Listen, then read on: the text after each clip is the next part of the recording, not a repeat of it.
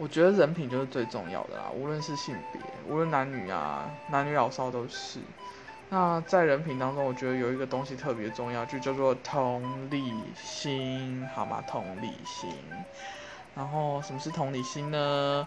就是譬如说啊，你骑车呢去买饮料啊，你停在人家店门口，你是横着停呢，你是把人家门口全部都停满了，还是直直的插好，然后进去买，然后让其他人也可以直直的停进来？那我就超讨厌那种横着停的。然后就是。然后他又买超久，好，不然就是说人家前面已经有直直插着的摩托车，他给人家停在摩托车后面，那人家没办法出去。然后我觉得同理心这时候就非常的重要。